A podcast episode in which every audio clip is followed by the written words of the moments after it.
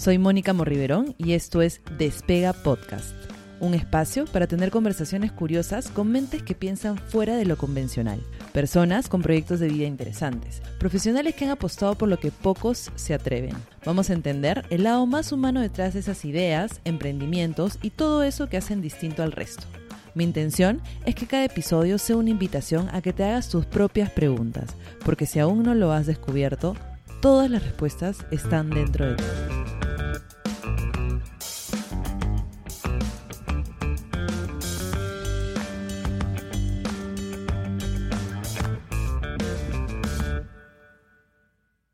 Bienvenidos, hoy estamos con Estefano Alcántara.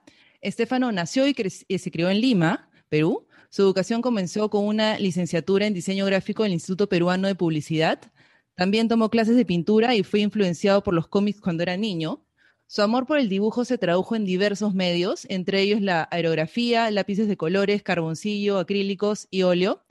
Fue introducido al mundo del tatuaje a los 18 años por una primera revista de tatuajes que vio, encontrada en un mercado de pulgas en Perú.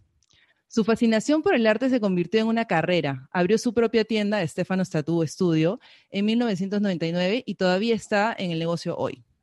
Es un autodidacta en el arte del tatuaje. Stefano dedicó millones de horas a viajar por los Estados Unidos para asistir a convenciones, lo que finalmente le ayudó a darse cuenta de su estilo realista único. En marzo del, 2009 eh, fue invitado a participar como invitado en el estudio de Paul Booth, y después se convirtió en parte de la familia en Last Rights Tattoo Theater en New York. En junio del 2012, Estefano inició su gira por Estados Unidos, se habla español, viajando a convenciones y lugares para invitados en las tiendas de tatuajes más importantes del país. Desde entonces ha viajado más que nunca, asistiendo a convenciones de tatuajes en todo el mundo.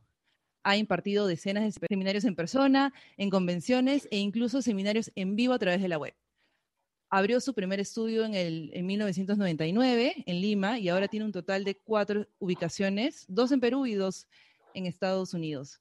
Bienvenido, Estefano.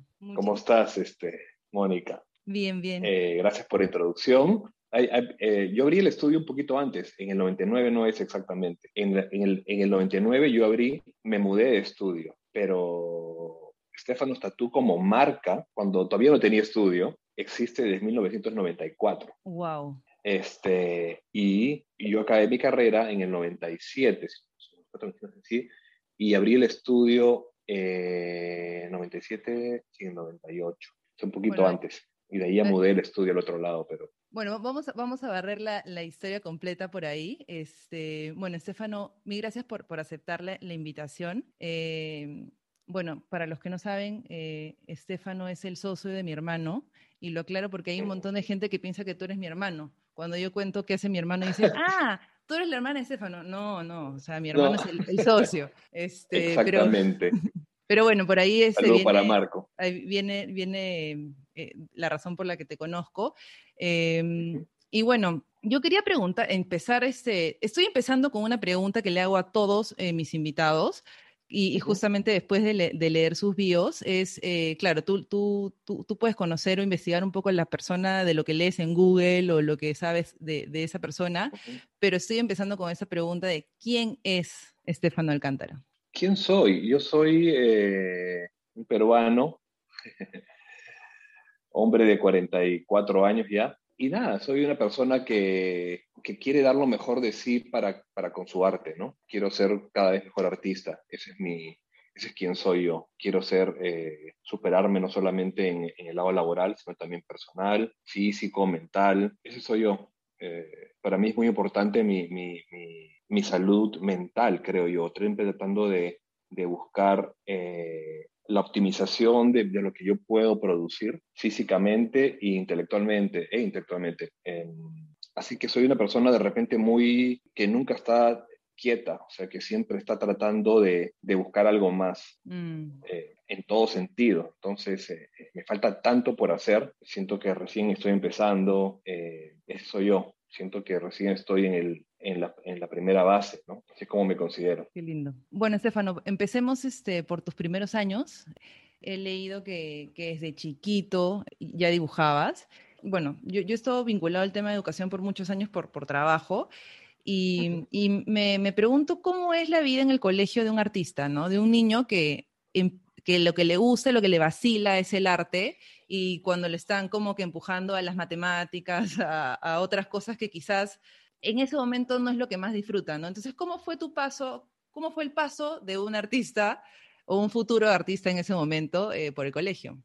odiaba el colegio, o simplemente, o sea, no odiaba el colegio en sí como colegio, odiaba las clases, no me hallaba, nunca me hallé en un salón de clases, considero que habían cosas que yo sentía que eran irrelevantes para mí, eh, por más que, que el sistema educativo eh, diga que tiene una razón eh, lógica por la cual debes estudiar matemáticas, que lo cual matemáticas era en lo único que era bueno en realidad. Me gusta mucho pensar, me gusta mm. mucho, resolver problemas, pero odio memorizar cosas, ¿no?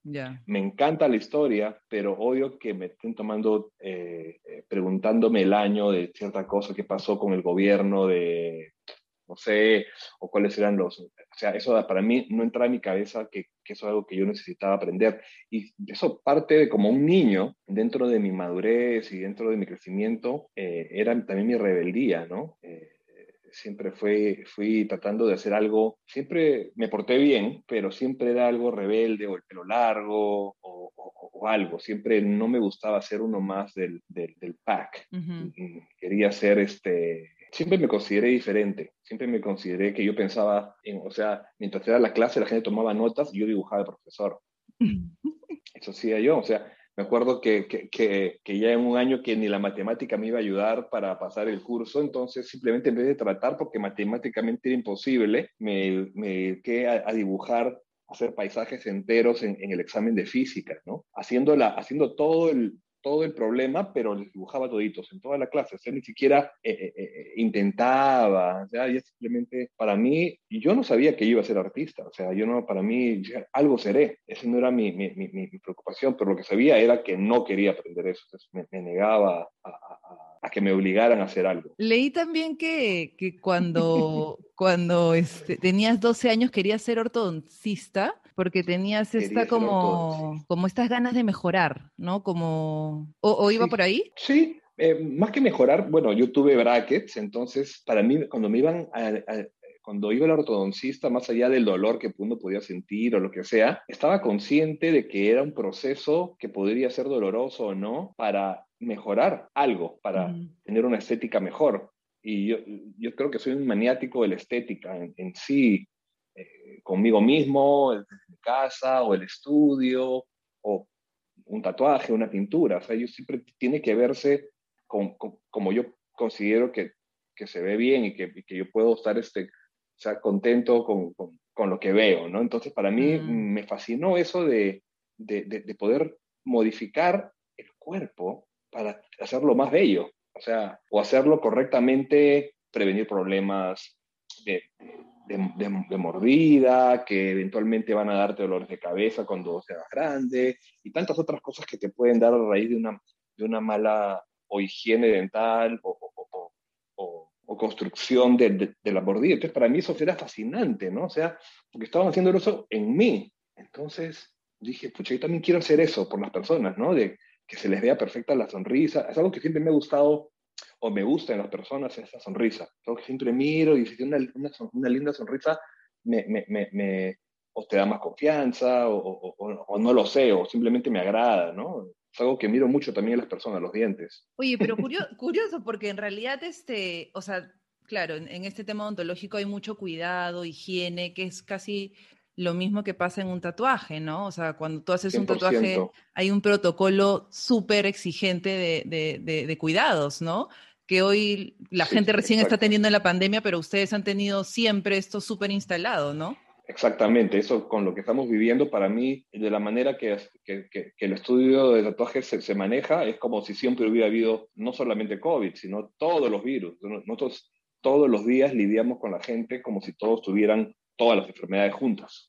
O sea, los, los, los, implementos de limpieza no son solamente, no son alcohol, usamos malicides, usamos ese, químicos mucho más eh, eh, eh, específicamente para virus, para, para todo tipo de, de, o de hongo, o de todas las cosas que, que, que, envuelven lo que el cuerpo puede tener una persona en la piel, ¿no? De la sangre.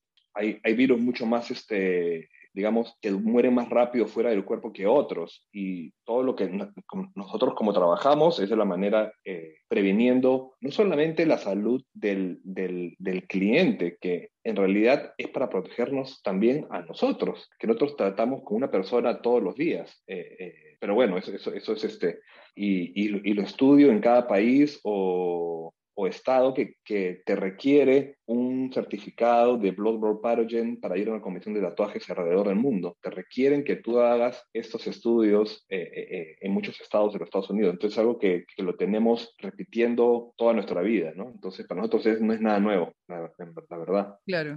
Estefano, y, regresando al, al, tema del arte y tu vínculo, digamos que tú has nacido con un don, o sea, has heredado un don, ¿no? O sea, tu papá, tu hermano están vinculados a la música, tienes un, bueno, tu bisabuelo fue pintor y creo que es tu gran como referente, ¿no? Eh, ¿Cómo ha sido vivir o crecer con, con toda esta influencia? Sí, definitivamente fue parte de mi vida, ¿no? Fue parte de mi vida desde que abrí el ojo. O sea, ver los cuadros de mi bisabuelo en la casa es lo primero que, que yo eh, experimenté como algo visual que admiraba mucho más o que la televisión o lo que sea. Lo que sucedía en las paredes, no sucedía, pero lo que, lo que yo veía, o sea, lo que sucedió para hacer las cosas que estaban colgadas en mi casa era magia. O sea, era algo que yo no lo podía explicar como niño. O sea, yo consideraba de que, de que habría que ser un superdotado o, o, ser una persona excepcional para hacer algo como eso, ¿no? Eh, entonces siempre, me, siempre admiré a muchos pintores, miraba a, mi bisabuelo que estaba en, en, libros de, podemos encontrarlo en, en libros de, de, arte en la católica, que después más allá fui este, buscando en todas las posibles publicaciones que mi bisabuelo aparecía, eh, pero no solamente eso, sino en enciclopedias que teníamos en casa, muy antiguas, donde estaba mi bisabuelo, y decía, mira, mi bisabuelo está en esta enciclopedia de 20 tomos, cada uno ese tomo, y buscaba Alcántara, y estaba la foto de él su biografía y, yo me, y, una, pintura de él. Yo decía, para que, para que, para que mi bisabuelo haya llegado a, estar en estas enciclopedias, algo bueno, algo bueno habrá tenido que haber hecho. Entonces, para mí era una manera de pensar que el arte era inmortal. El arte siempre es como en la música, no solamente hablo de la pintura, sino de todo. El, arte, tú vas al museo y tiene cientos, miles de años eh, de muchas culturas, entonces el, el, el arte es, está vivo hasta que nuestra civilización exista, ¿no? Entonces, es, para mí es algo increíble, ¿no? Eh, muchas cosas pasan en la vida, muchos, muchos personajes, pero el arte está algo tangible que, que va a estar ahí físico por, hasta que nos muramos. ¿no? Claro, y, y, de hecho, bueno, la gente no, no, no, tiene por qué saber, pero creo que eh, los tatuadores eligen o definen un estilo con el que se sienten, este, no sé, más identificados, ¿no? Entiendo que tu, tu, tu, estilo es el realismo. ¿Es parte, o sea, tu bisabuelo es parte de esa influencia o, cómo es que tú eh, decides que, que, es tu estilo? ¿Qué estilos hay? No sé, cuéntanos, un, ilústranos un poco cómo es la cultura del tatuaje. La cultura, la cultura del tatuaje es muy variada. Eh, eh, antiguamente eran, los podías contar con, con los dedos, los estilos que habían. Ahora ya con el Internet y, y, con la tecnología que ha avanzado, se puede alcanzar mucho más, este, digamos, entre comillas, mini estilos dentro de cada estilo. Pero si nos vamos así, algo muy genérico, realismo, eh, eh, japonés tradicional o asiático, chino, eh, eh, tribal, puedes ir al, New School, al Old School. ya Después fue avanzando un poco a, lo que le llaman el black work, que eso incluye el dad work y el otro microrealismo, si uno quiere, y, y, así cada estilo se empezó, o, neo tradicional, asiático, ya cada persona empezó a, a, tomar influencias y a mezclarlas y a crear únicos estilos, ¿no?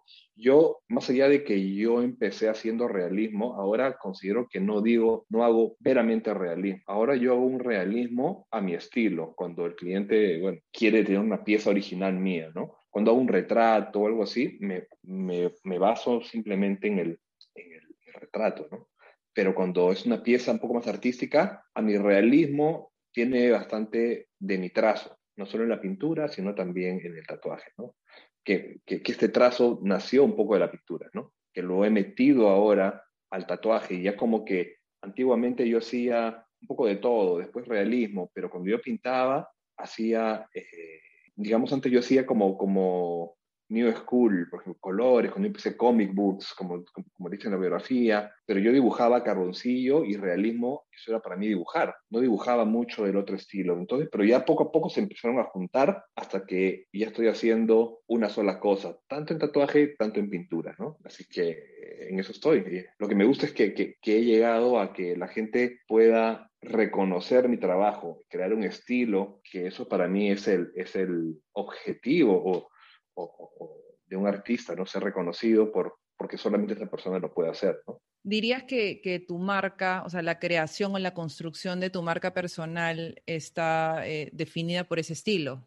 Sí, sí, diría que mi marca personal definitivamente tiene ese estilo, sí. Porque sigue evolucionando, ojo, claro. sigue evolucionando. Em, no sé dónde va a ser de acá a dos años, ¿no? No lo sé, pero por ahora está siendo bien marcado en lo, en lo que va, ¿no?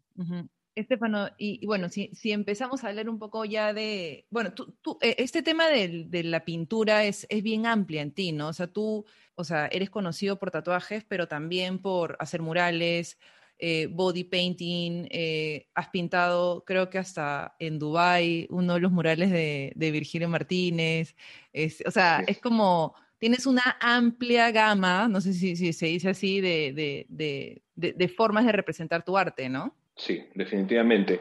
Es por lo mismo de que no me estanco, ¿no? O sea, no, siempre me gustan los retos, los retos nuevos. Me dicen, oye, bueno, yo pinto murales desde que, desde que salí de estudiar diseño gráfico publicitario y abrí mi primer estudio. Cuando hice mi primer estudio en, en La Rotonda, en el 98, si no me equivoco, eh, la parte de la recepción era un mural coloridísimo, medio surrealista, que me encantaría tener una foto de eso. Tengo, tengo un par de fotos de ese mural, pero mientras lo estaba pintando, no tengo más que eso. O sea, ya desde, desde esa época yo ya pintaba murales, ahora lo estoy retomando, ¿no? Ya. Pero, y ya aplico el estilo que hago ahora en mis murales, ¿no? He, pintado en, en, muchas partes del mundo felizmente y, y ojalá pinte más.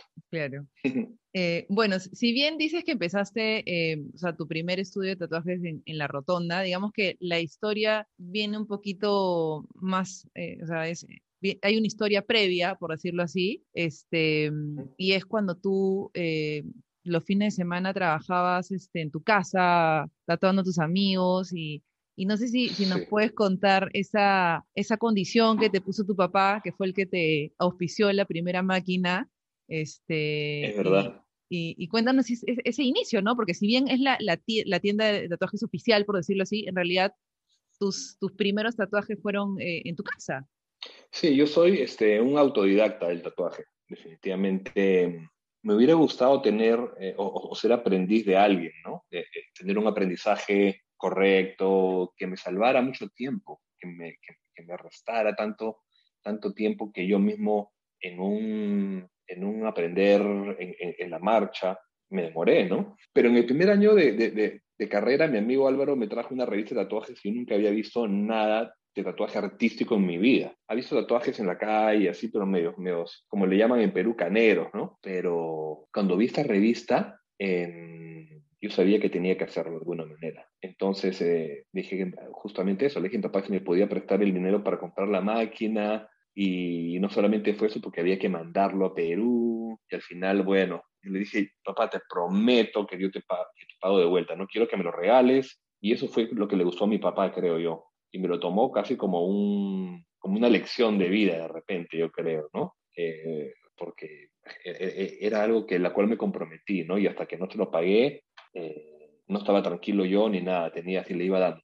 pum, pum, pum, hasta que ahí en la casa teníamos un, departamento en la parte de atrás, en el cual lo convertí en mi estudio privado, y ahí tatué a mucha gente que venía de todas partes de Lima, eh, que se pasaban la voz o veían el tatuaje, y bueno, y así empecé, así empecé. cobrando muy poco, pero aprendiendo mucho. Y, y, de hecho te fue tan bien que, que, renunciaste a tus prácticas profesionales porque hacías más plata un fin de semana que todo el mes y dijiste, ya, me dedico, te has dedicado toda tu vida a tatuar. Bueno, yo, yo practiqué años, ¿ah? antes de abrir mi estudio, o sea, yo practiqué años. O sea, toda mi carrera casi yo lo tomo que, hubiera sido mi aprendizaje, ¿no? yo todos los fines de semana, sí, sí, sí, sí, sí, porque mi amigo me lo trajo, ni bien yo eh, entré al IPP, cuando yo tenía 17 años. Entonces ahí ya ah, entró el interés a dibujar. Yo dibujaba, hacía los tatuajes dibujados en, en, en los hombros de, primos, o en la espalda, y hacía, y hacía esas cosas que,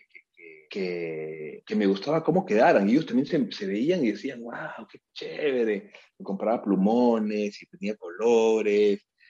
Hacía lo más realista posible, tomaba fotos, increíble yo me vacilaba ahí, esas eran mis prácticas, pero ya empecé a tatuar a medida que avanzaba los ciclos de la, universidad a todo el salón. ah, a tus amigos de la clase. De la clase, claro. A mis amigos acabaron tatuadísimos, todos.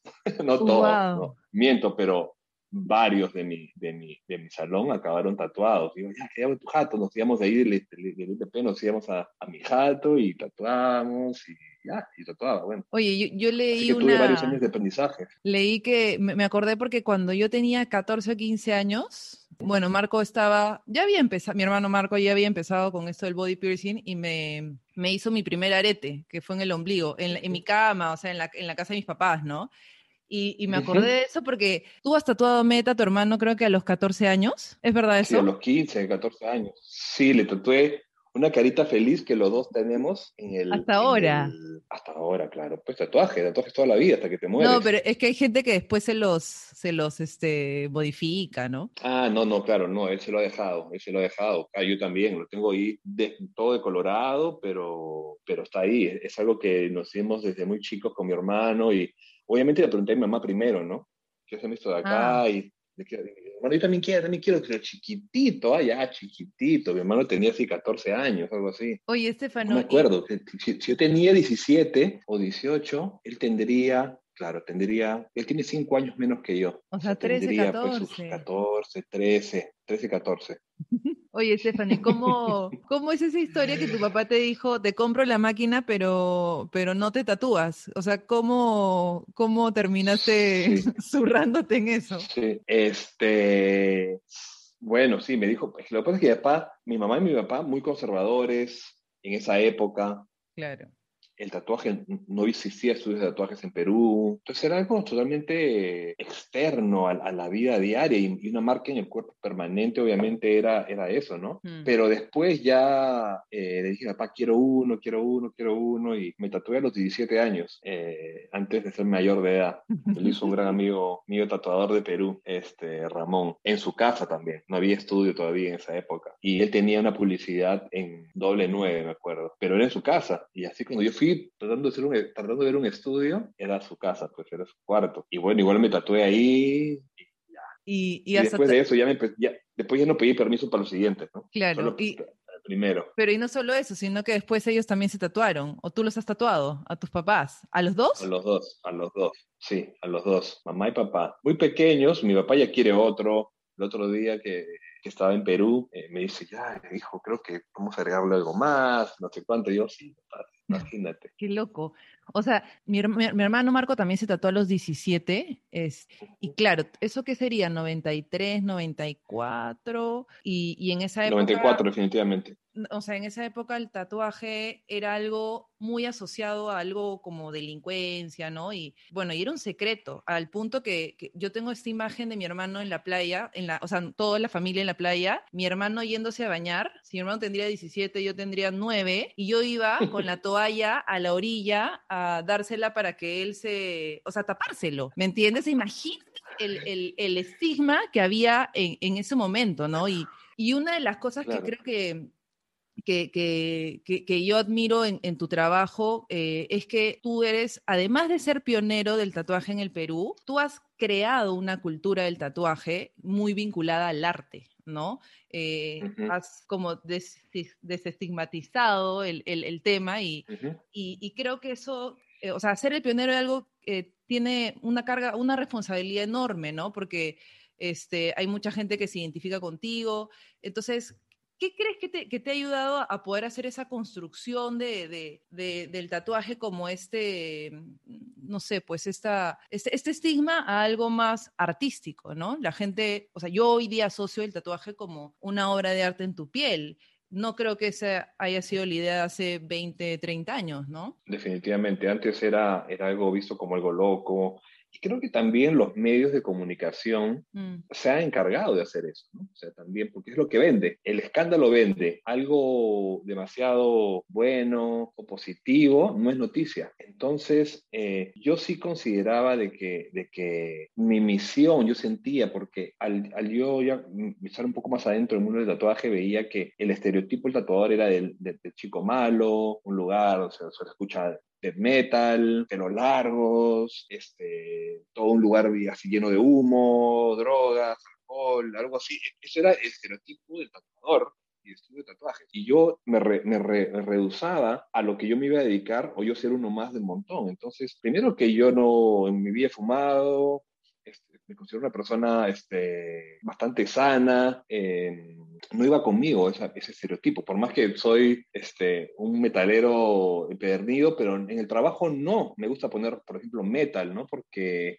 el tatuaje es para todo el mundo, entonces en ese lugar eh, yo considero que debe ser un lugar donde el cliente debe estar tranquilo, sentirse en confianza, no intimidado, eh, para poder crear una pieza, porque lo que lo que me gusta es dibujar y crear cosas bonitas y cosas, este, no me gusta hacer marcas en el cuerpo, me gusta hacer algo que, que al final mi cliente quede satisfecho más de lo que él esperaba. Ese es mi objetivo, ese es mi, mi, reward, ¿no? ¿Cómo se dice eso? Mi, es lo que me, es mi ambición al final, de, de, que mi cliente sea, este, que esté contento, simplemente, que quede tan feliz como yo, ¿no? Este, entonces, no puede ir de la mano con algo negativo, ¿no? Mm. Eh, entonces cambiarle la cara fue algo para mí divertido también, porque no solamente era algo que yo cargaba como un de mala gana, sino más bien, más bien me gusta, con mi trabajo y yo lo tenía como consigna de, cambiar la mentalidad de las personas. El tatuaje no es una persona mala ni peligrosa, ni nada, al contrario, las personas este,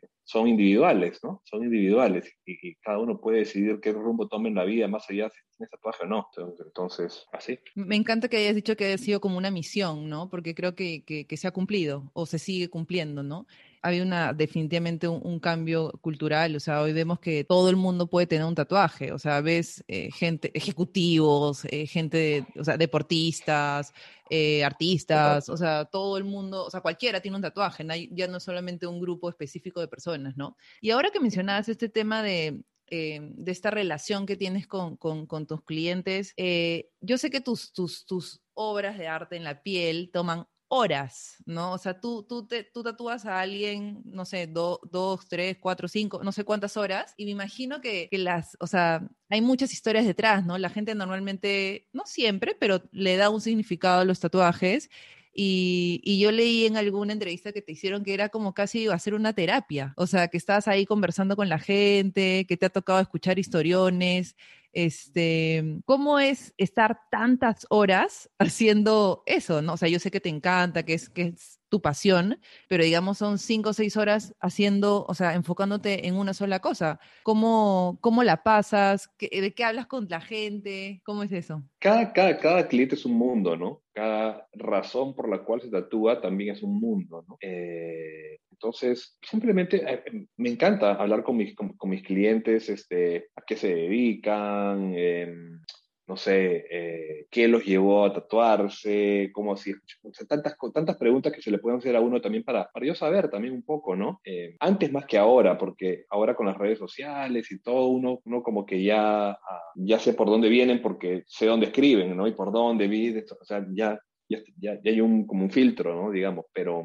pero antiguamente llegaban de así a la, puerta nomás, ¿no? Llegaban a la puerta y por un tatuaje. Pero seis horas es mi día, día suave, normal, ¿ah?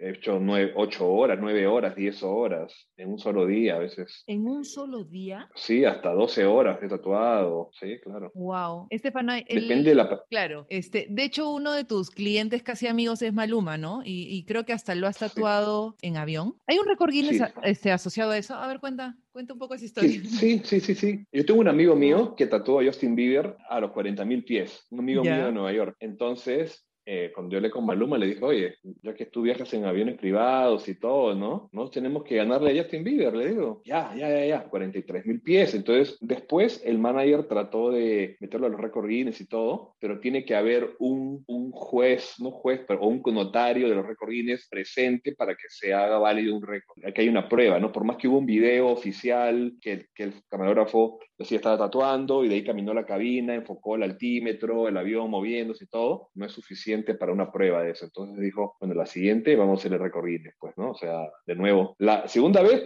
no, tampoco hicimos nada así porque no, lo, no planeamos hacer ningún récord ni nada, pero definitivamente lo tatué, la última vez lo tatué llegando a Colombia desde Miami, no, desde Puerto Rico. Desde Puerto Rico volamos directo a Colombia y fue un, un, vuelo muy corto en el cual le hice un tatuaje del 11-11 aquí para estar listo para su, el lanzamiento de su álbum 11-11, a lo cual también estuve ahí y hemos hecho una buena amistad y muy chévere. De, de, hecho, este, cuando yo leí en una de las, bueno, eso es obviamente súper mediático, ¿no? El tema de, de, tu amistad con Maluma, este, uh -huh. me gustó mucho porque tú lo describías como a mí Marco me, me te describe, ¿no? Este, tú decías, Maluma es una persona súper sencilla, ¿no? Que ha logrado un montón de cosas y, y, y es, creo que hasta te, consta, te, contactó por Instagram, o sea, fue como bien directo. Y yo cuando, sí. cuando le preguntaba a mi hermano por ti, me decía, Estefano es la misma persona desde que yo lo conocí conocí. O sea, es la persona más humilde que vas a conocer, a pesar que puede en cualquier momento, o sea, a, a, a, para todo lo que has logrado, puedes saber, este, ¿me entiendes? Como que te puedes haber subido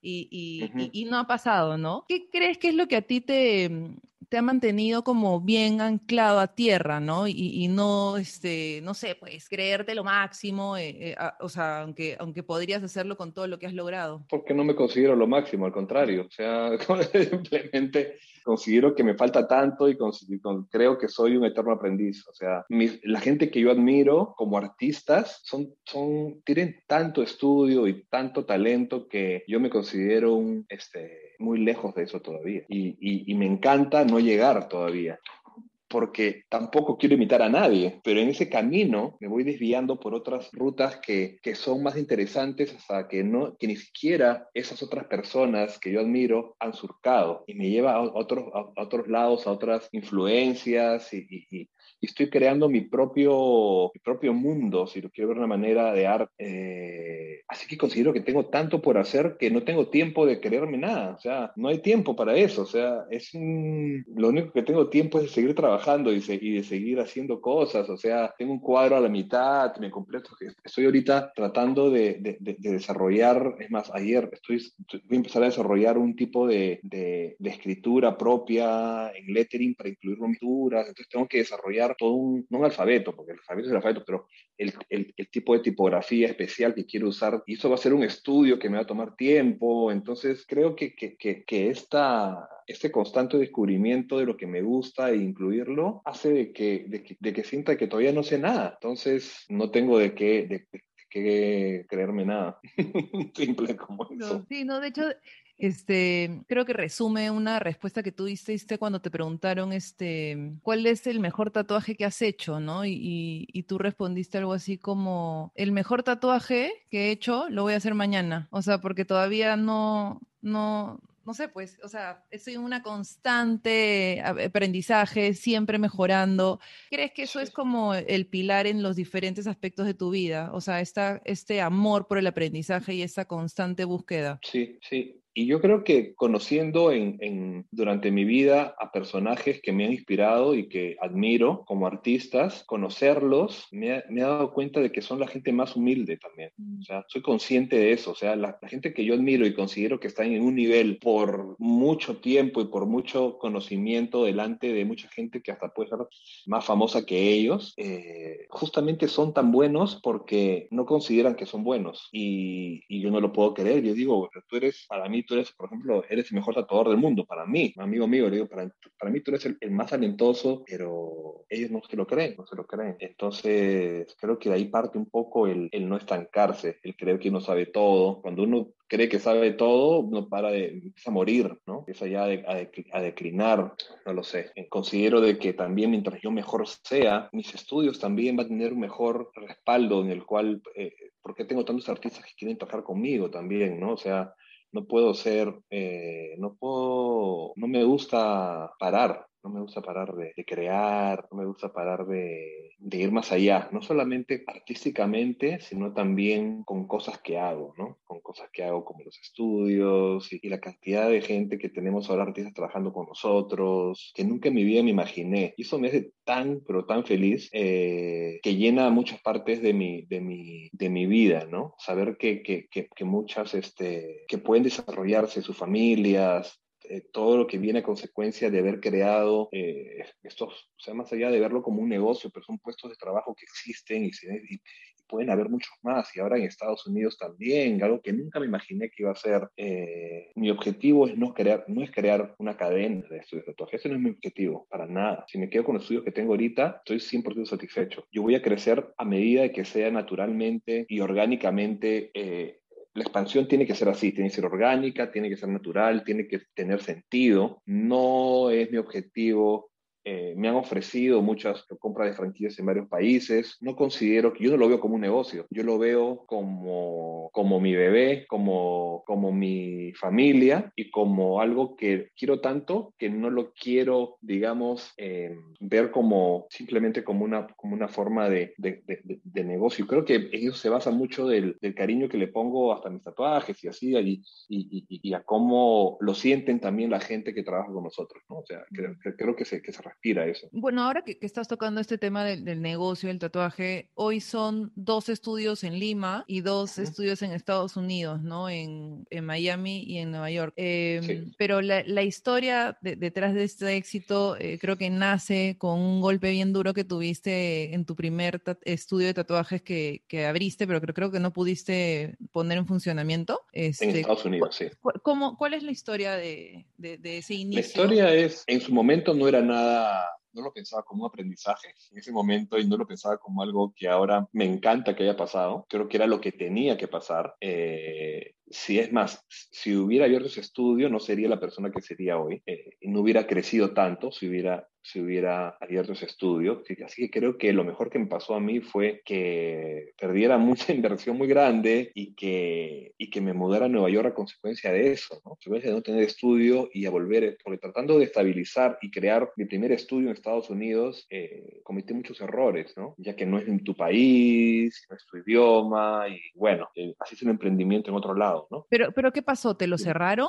¿Qué, qué es lo que...? Eh, fue en realidad, todo estuvo muy confuso hasta el final porque yo fui a, sacar las licencias al principio. Yo renté dos, dos locales, eso, o sea, renté un local y en esa ciudad no permitían estos tatuajes. Entonces, perfecto, le dijimos al, al, landlord, en esta ciudad no se permiten tatuajes. Ok, perfecto, se llamaba Lauderdale. Y después abrimos otro en Fort Lauderdale, o sea, rentamos otro en Fort Lauderdale, fuimos a la, a la municipalidad, que se llama la, la ciudad, City, la City Y dijimos, vamos a hacer un estudio de tatuaje en esta locación, este es, este es, el, es el, contrato, esta es la, la zona y todo entonces dijeron, ah, perfecto, muy bien, no sé qué, ¿se puede hacer tatuaje? Sí, claro que se puede hacer un tatuaje, esos son los papeles que tienen que llenar, las inspecciones que tienen que seguir y después vienen por su licencia de funcionamiento. Perfecto. Ok, nos fuimos con todos los papeles, empezamos a, que estaba rentado, este, miento, ahí, ahí con esa aprobación ya lo rentamos porque sí teníamos que podíamos salir del estudio de tatuajes. Siendo la corta, remodelamos, invertimos todo, el estudio estaba listo para armar, fuimos para el Departamento de Salud, fue, inspeccionó todo, creamos cuartos para esterilización, construimos todo el estudio. Regresamos ya para la última extinción del, del, de los bomberos, el Fire Department, y, y con eso la licencia, para ver los exits y para ver todo, todo ya con todo listo. Y la persona que nos dio la información y nos dio los papeles para llenar y todos los pasos a seguir ya no estaba. Y nos dice, le dice, oh, bueno, acá hay un error porque en, el lugar donde ustedes han rentado no se permite estudios de tatuajes. Entonces dijimos, no, pero nos han dicho que sí, es más, tenemos todos los papeles que ya nos dieron ustedes para empezar el proceso de abrir el estudio. Le dijo, les han dado un papel donde diga que sí pudieron estudios de tatuajes? Decimos, no. ¿Existe un papel que diga estudio de tatuajes? No, tampoco. Entonces la palabra de, entonces ustedes nos dieron lo de aquí. Bueno, no se puede. Había un error. He hablado con, con, abogados y todo, por lo menos para que nos devuelvan este, los gastos de la inversión, porque fue un error de ellos el que no nos permitieran abrir el, el, el estudio ahí. Y,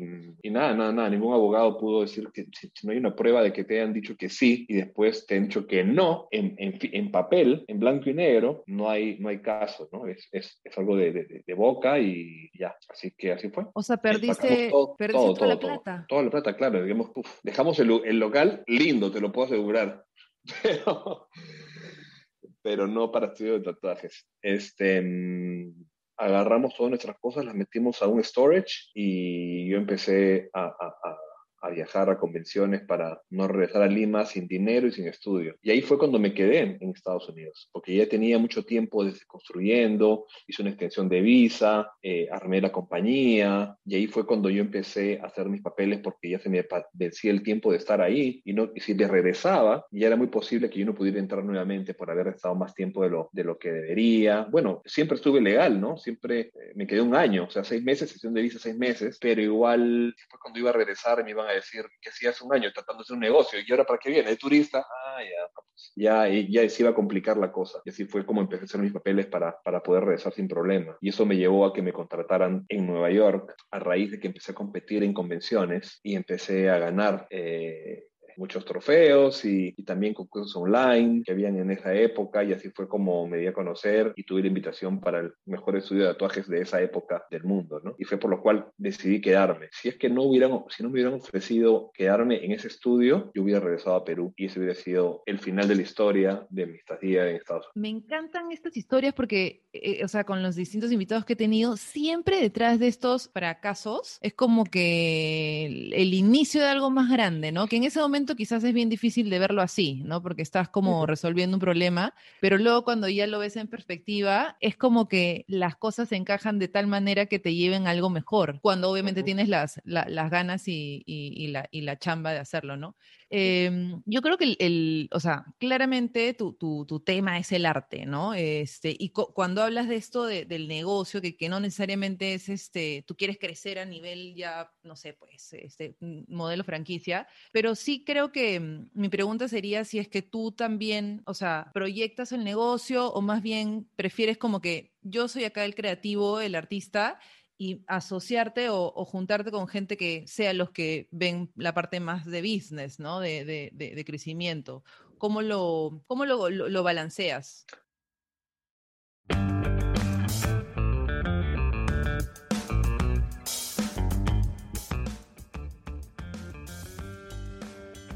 Esta es la primera parte del episodio que grabamos junto a Estefano.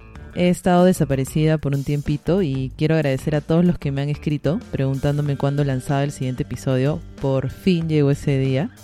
A partir de ahora, todos los lunes estaré publicándolos y será un enorme placer recibir sus comentarios, sugerencias o cualquier opinión que tengan a través de mi Instagram. Pueden escribirme a arroba Mónica Morriverón. Se los dejo en la descripción del podcast. Y hasta el siguiente lunes con la segunda parte de este episodio. Buena semana para todos.